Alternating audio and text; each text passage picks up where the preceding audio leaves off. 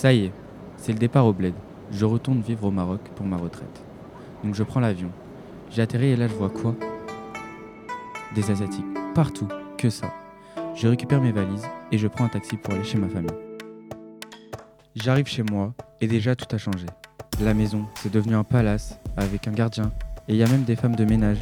Tout ça dans mon adolescence, dans les années 2010, c'était impossible. Nous étions une famille pauvre. Je pose mes bagages dans ma chambre et descends dire bonjour. Et très vite, je demande à mon oncle comment il a eu tout cet argent. Il m'explique que le Maroc s'est développé en se basant sur l'exploitation des Asiatiques qui ont immigré en masse. Avec cette stratégie, le Maroc et Marrakech ont construit le rêve marocain, comme New York est le rêve américain. Ça tombe bien, moi je suis marocain.